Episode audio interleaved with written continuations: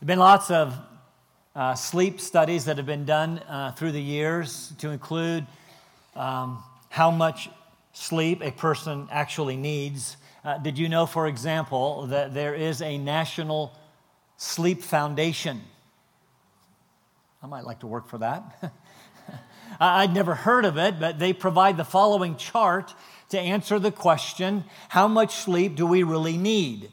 Um, generally, oh, this one's not working. Generally speaking, um, it, starts, um, it starts high and then diminishes um, through life. So, for example, you can see that a newborn, zero to three months, needs 14 to 17 hours of sleep a day. So, what's all this business of parents being tired? I know, that's mean. I suppose uh, th- this is where the saying um, uh, uh, comes from sleep like a baby. Of course, we understand if you sleep like a baby, that also means you wake up every couple of hours to eat and to be changed. That's a little embarrassing. Um, but again, back to the chart. You, you, see, teens, listen up. When your parents make you go to bed, they're not just being mean, they know that you need, even if you don't know, you need about nine hours of sleep per night. This is not, however, one of those hours. College students, you still need an average of eight hours a night. So, all of those late nights probably are not really helping you. And then, of course, as we grow older, the time goes down ever so slightly. When you get to be a senior over age 65, you need only about seven or eight hours of sleep per night, which explains why you're up at 4:30 in the morning, uh, padding around in your robe and slippers. God actually created us to need sleep. It's actually uh, crazy if you think about it. If you average eight hours a night and you live to be 75, do the math, you will have slept 25 years of your life. But if all of that is true, and it's on the internet, so it has to be true, um, how well, here's my question how well do you sleep? Do, do you sleep? Well, what is it that wakes you up at night?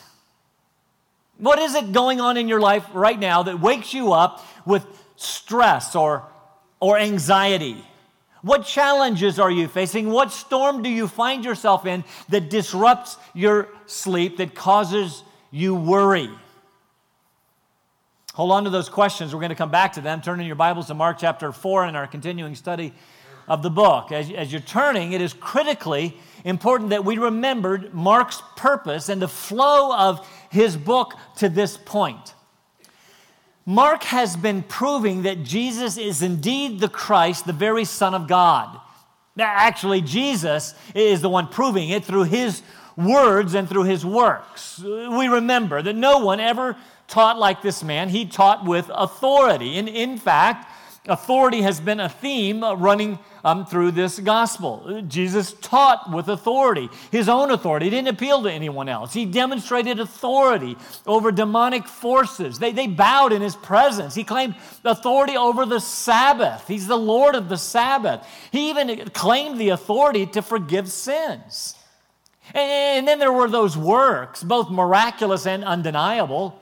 He delivered people from demonic possession and from physical sickness. And, and by forgiving them, he actually delivered people from their sin. But, but even with those w- words of authority and, and works of miraculous power, not everyone accepted him. In fact, we've seen this rising popularity, uh, uh but also this rising opposition, and that from the religious establishment. And since his works were undeniable. I mean, healed people were right in front of them. They accused Jesus of being in league with Satan. Think about it. They had heard the same things that everyone else heard. They had seen uh, the same things that everyone else saw, and yet they denied them. so Jesus began teaching in parables. You see, for those who refused to believe the overwhelming evidence, though seeing, they would not see, and though hearing, they would not hear and they didn't get the parables. The, the truth of the parables was concealed from them. But for those of us who do believe, Jesus explained their meaning, the truths and mysteries of the kingdom to strengthen and, and deepen faith. And And so some of the mysteries of the or truths of the kingdom that we, we have learned to this point have, have been these. First, that we've seen it is our responsibility to sow the seed, to broadcast the word of God everywhere we go to all kinds of people. After all, the lamp, which we saw was Jesus, has not come to remain hidden under a a, a bowl or, or, or put under a bed. We're, we're supposed to share this incredible truth. And, and as we share the good news, some will believe and some won't. Those who do believe will receive even more. Those who refuse to believe, even what they have will be taken from them. And not only that, we've seen that despite the fact that, many won't believe, despite the rising opposition, this truth will stand and the kingdom will expand. God's kingdom will grow miraculously and magnificently, even, even if we have no idea how. It's our job to share the good news. It's His job, you see, to save people from their sin.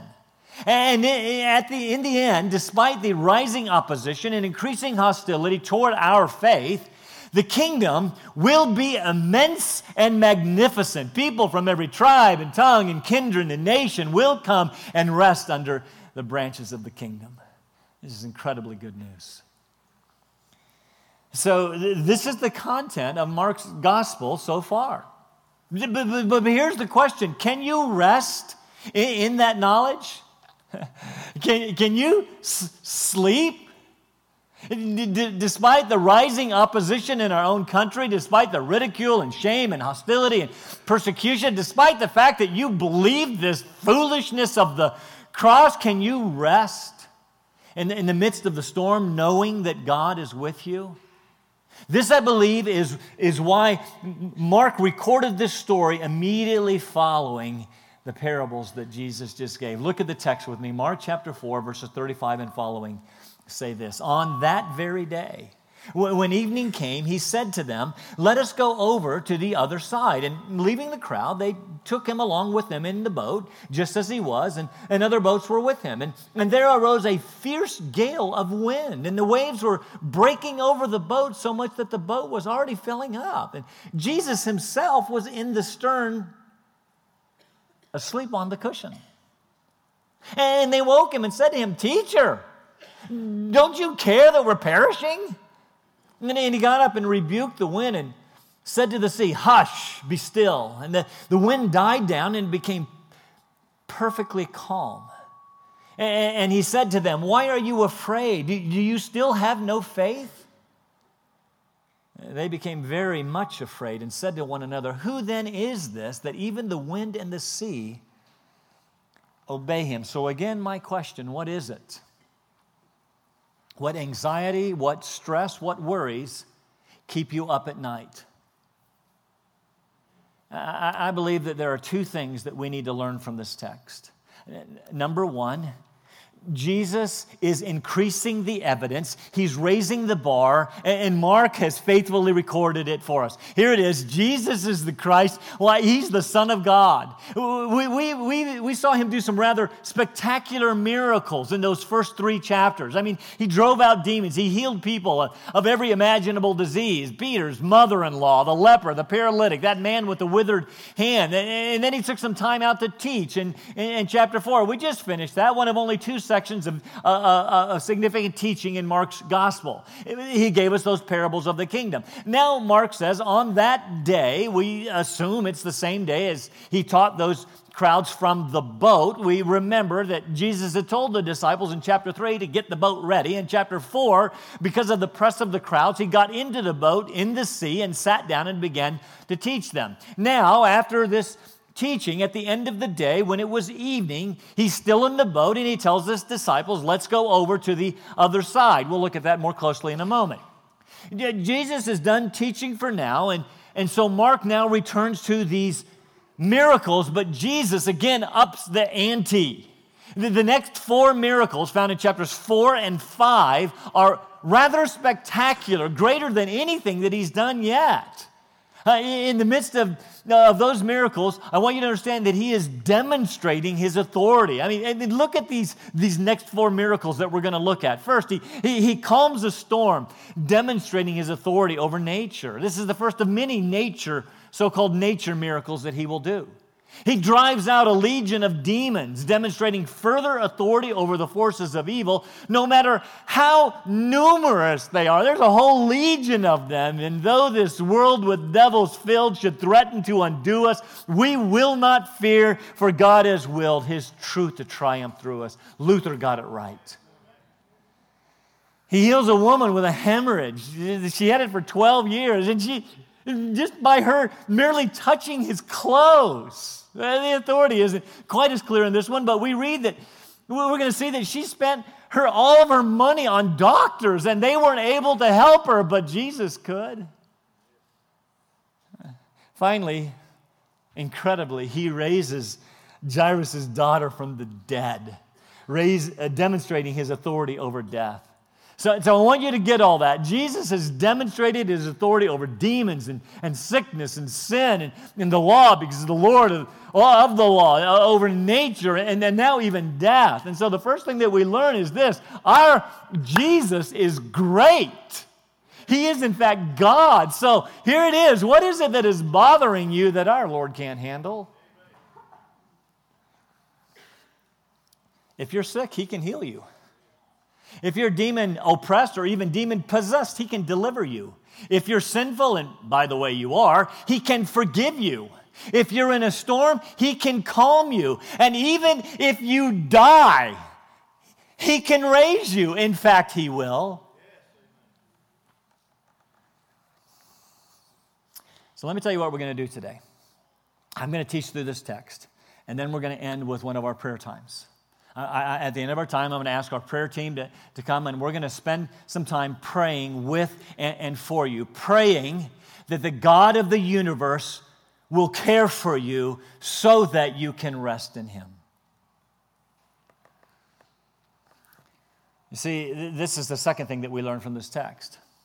Yes, we are living in a world, in a culture, in a country of rising opposition to our faith. This was a theme that we heard last week in these very long sermons. Yes, there will be those who oppose and ridicule and shame and berate and persecute and hate you. Yes, we live in a broken world and the challenges will be great. We will face significant storms in this life. But here is what we need to know. We serve a Christ who promised to never leave or forsake us. He is with us in the midst of life's challenges. We need to allow our faith, our trust to increase and trust that He's there, that He is in control and that we can rest in Him. No matter what you are facing today, He has not lost you. He knows exactly where you are. We can even sleep in the midst of the storm. And all that brings us to our text today. Jesus has just finished a very long day of ministry. He's still in the boat, says to the disciples, Let's go to the other side. That, that's the other side of the Sea of Galilee, that eastern shore, predominantly a Gentile territory. We read they take him just as he is. That is, they apparently don't go back to shore, they just take off. And, and we see here that there are those who decided to follow. Mark says there's an entire flotilla of boats full of disciples who decide to follow Jesus. Interesting. Now, by the way, in, in 1986, a well preserved hull uh, uh, of a fishing boat was uncovered in the mud around the Sea of, of, of, Galilee, which, when they dated it, dated to the first century. It's estimated that the boat would have been about 27 feet long, about seven and a half feet wide, and four and a half foot sides. Uh, there, there would have been four oars, two on each side, with a platform or a cover built on the bow and on the, and on the stern. Um, interestingly, interestingly, it is said that these would hold up to about 15 men. So likely, Jesus and the 12 were in this one boat in this entire flotilla of boats. So, so I want you to get that in your mind. Can't you see them now? there they are in the boats, following Jesus, feeling pretty good about themselves. In fact, if you listen carefully, you can hear them all starting to sing together. There's sounds wafting over the the, the sea. I have decided to follow Jesus, no turning back, no turning back. Though none go with me, still I will follow the shore behind me, the waves before me. No turning back, no turning back. We're feeling good. And they watch the, the, the people on the shore getting smaller and smaller, and they're feeling better and better. And we're with Jesus. We are the committed ones. We are the true disciples. And behold, Matthew says, there arose a fierce gale of wind. You still want to follow?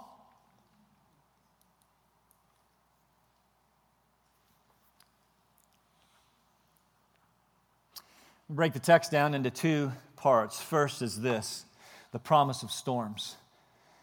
There will be storms. You don't have to question it, there will be storms. But secondly, there is a promise in the storms. You don't have to question it, there is a promise. Promise of storms, promise in storms. Start with that first one. Uh, you should know by the way, the storms happen all the time in the Sea of Galilee, meaning a storm should not come as much of a surprise. I, I did some reading about it. The Sea of Galilee is about 700 feet below sea level, the, the lowest natural l- lake uh, uh, uh, in, in, the world. The, the, the mountains that rise uh, uh, around some parts of the, of the, of the, of the sea rise.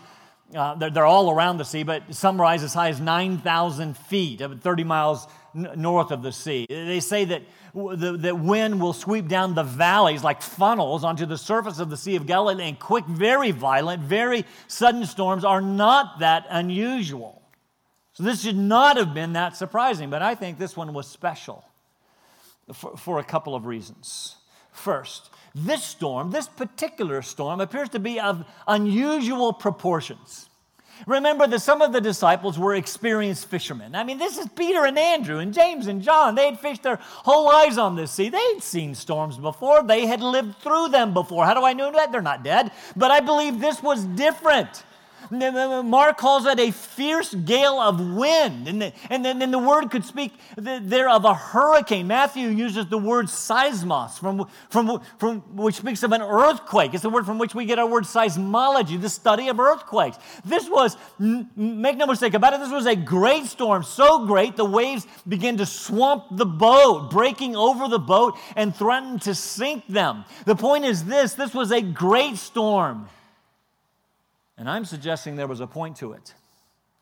Jesus, while he's sleeping, is in the process of doing something with these disciples. Would they follow? Would they trust? Will you? Hmm. Second reason this was unusual and perhaps came as a surprise is the same reason that so many of us are caught by surprise at storms in our day uh, today. Uh, we somehow think that if we're with Jesus, it's going to be smooth sailing. In fact, we have people who want to preach and teach that all of the time. Come on, I've decided to follow Jesus. It's got to be a rose strewn path, right? Health, wealth, all of that. What's the deal with this storm? Where are you, God? Haven't I committed my life to you? What's going on? Have you ever thought that? Get this picture in your mind flotilla of boats, they're all following Jesus. They're following this miracle worker. They're starting to wonder, hey, this is kind of cool. This is a movement. This, could this be the Messiah? Feeling good about themselves. Several of them have been healed. The rest had, had seen it with their own eyes. They'd left the shore. Life is good. Life is grand. What's going to happen tomorrow? Don't know, but whatever it is, is going to be great. By the way, it's a man with a legion of demons, and, and, and a fierce storm arose. They aren't, there aren't supposed to be storms when you follow Jesus, are there? In fact, do you know we don't know what happened to the flotilla of boats? They disappear from the narrative. Did they turn back?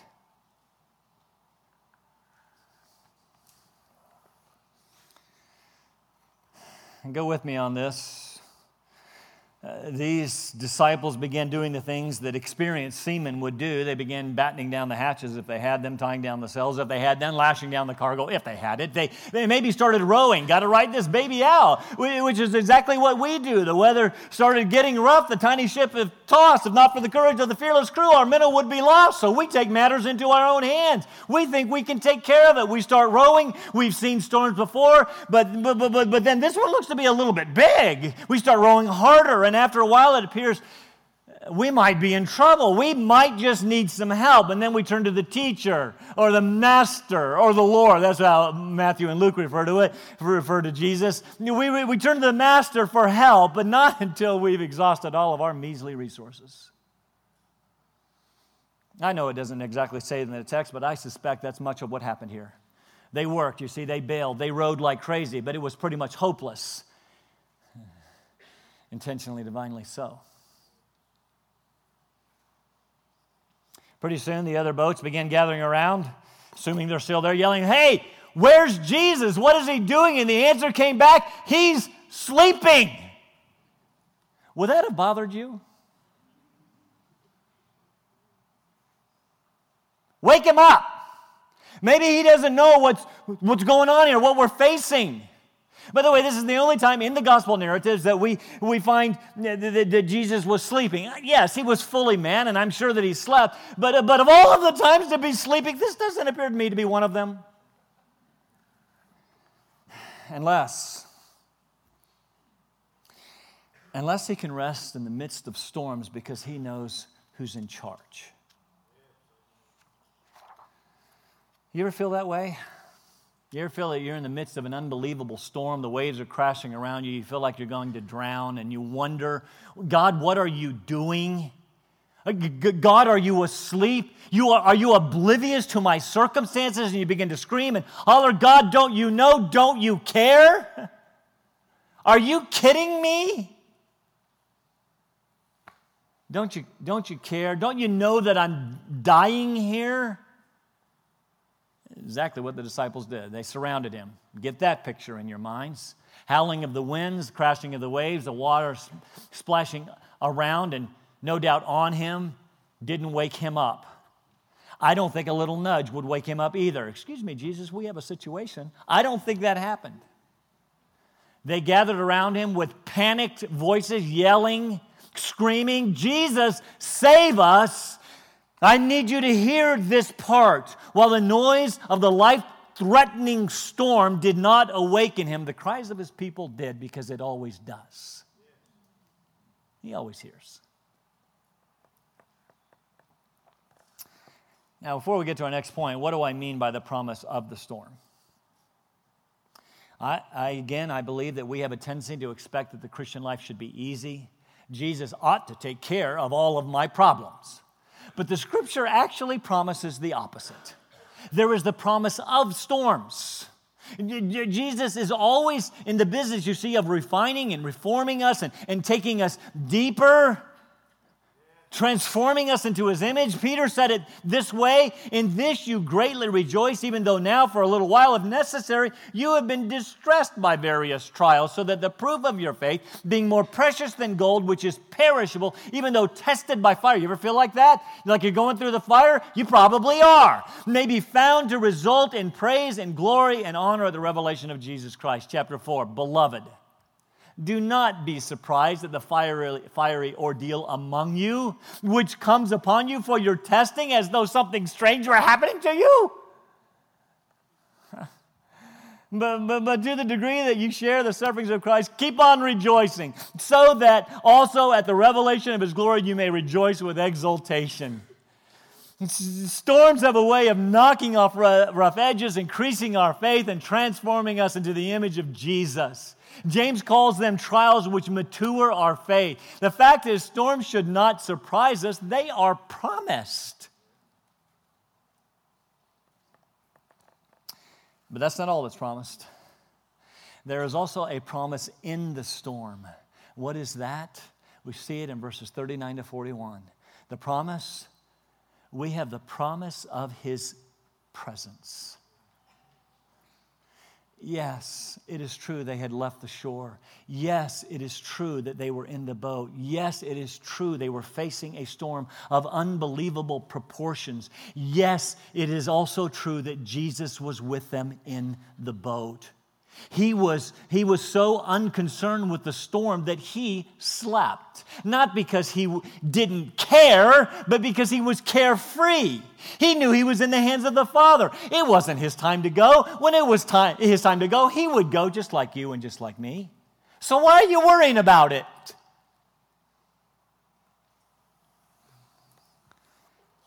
This is the promise in the storm. Every time we face a storm that threatens to overwhelm us, we can know that we don't have to do it alone. As believers in Jesus, He is in the boat with us. If we choose to follow Him, we can expect the storms to increase. They will, they are increasing in our own culture, but we also have the promise of His presence. Incredibly good news. Uh, notice something else. Jesus stood up, rebuked the storm, and then he rebuked them for their lack of faith.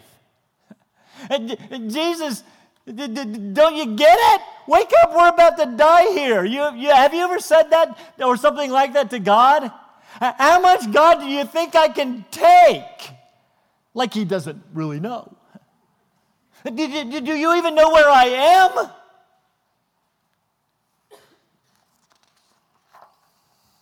Jesus did not just stand up and calm the storm, he wanted to build their faith.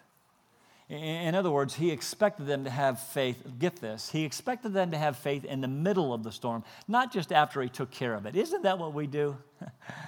Think about that for just a minute. God expects our faith in Him to sustain us through the trials of life, not after everything has subsided. Wow, God, that was really neat what you did. I know I was a real jerk going through it. Not really the way it's supposed to be. He wants us to trust Him in the storm. God, I trust that you are going to do something great. And even if you don't, even if I drown in this trial, I still trust you.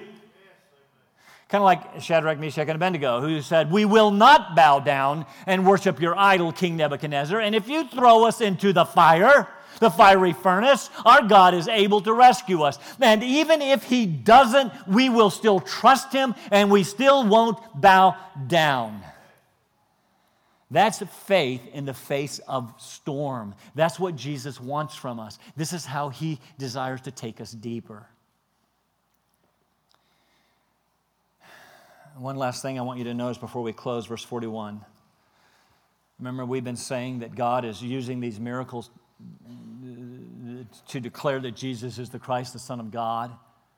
So Jesus gets up, rebukes the winds and the sea, and, and it becomes perfectly calm. Now, literally, verse 37 says it was a great gale of wind. And verse 39 literally says it was replaced with a great calm.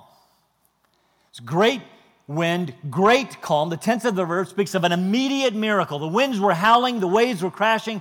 Jesus spoke. Mark tells us he says, Hush, be still, literally, be muzzled in the common vernacular of our day. Put a muzzle on it, and it did immediately. It became immediately, perfectly, greatly calm from white caps to a, glass of, a sea of glass instantly. There could be no doubt in anybody's mind that this was a great miracle. And as a result, the disciples were very much afraid. Again, more literally, they feared a great fear. From a great storm to a great uh, uh, calm to a great fear. You see, they had gone from a great fear of what was going on outside of the boat to a great fear of what was going on inside the boat. They went from being afraid of the storm to terrified of the one who could speak and calm the storm. We're supposed to be. They began to realize Jesus was something different, He was something other. Who then is this? Who is this that even the, the, the, winds and the sea obey him? First of many times in Mark, uh, the, the, the, question is asked, Who is this? The disciples ask the question here. The people ask the question. Herod's going to ask the question. Jesus is even going to ask the disciples the question Who do the people say, say that I am? And after they answer, he asks them, Who do you say that I am? Who is this? And finally, the answer comes down in, in crescendo at, at the cross when the centurion looks up and says, Truly, this was the Son of God. Are you getting it? This is incredible. Who, who calms the sea like that? Who, who can do this? Mission accomplished. Jesus is God in the flesh. You see, these disciples, they, they, they, they, knew the words, no doubt, of Psalm 107, which says, look at, look at this. Those who go down to the sea in ships, who do business on great waters, they have seen the, the, the works of the Lord and his wonders in the deep. And he spoke and raised up a stormy wind, which lifted up the waves of the sea. They rose up to the heavens. They went down to the depths. Their soul melted away in their misery. They reeled and staggered like a drunken man and were at their wits' end. Then they cried to the Lord capital L O R D. They cried to Yahweh in their trouble, and He brought them out of their distresses. He caused the storm to be still so that the waves of the sea were hushed. then they were glad because they were quiet, so he guided them to their desired haven. There could be no doubting what Jesus had just done. So, all of that brings us then to our conclusion. Some of you are in the midst of a storm right now. I know that for a fact because you've told me. And, and, if I know that some of you are, I know there are at least that many, probably more, that I don't know about. And, and, and you're not sure, perhaps, you're not sure how much longer you can hold on. The waves are swamping your boat. You feel like you could go under at any moment. You have cried out, God, are you sleeping? Listen to me, not only is He not sleeping, He wants you to be able to sleep. To rest under the shade of the branches of his kingdom. Some of you are in relational storms. Some of you are in a storm with your, with your personal finances or, or, your, or, or, at work. Some of you are in a storm at school. Some of you are in a storm with your family. Some of you have given your life to ministry, right? It's supposed to be smooth. You're at the purse, you're, you're, you're at the church, and you're in the middle of a firestorm. It's not supposed to be this way, is it? And you are thinking maybe I'm not going to make it. You left the streets to come to a ministry that, that, that's supposed to help you, and you, and you find yourself in a storm, and you feel like you're going to drown, and you're wondering where God is. Can I encourage you this morning with this truth? Jesus is the Lord of the storm.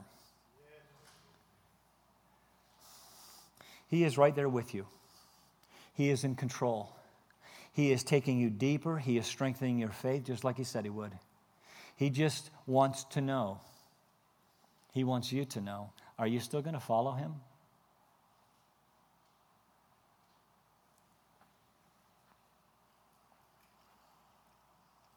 I also want to encourage you with this thought. If you find yourself in the midst of a storm right now, it might, it might just be not because you've done something wrong, but because you are doing something right. So, so whatever you are going through right now, whatever, whatever you're going through right now, would, would you say these words to yourself? Jesus is the Lord of my storm.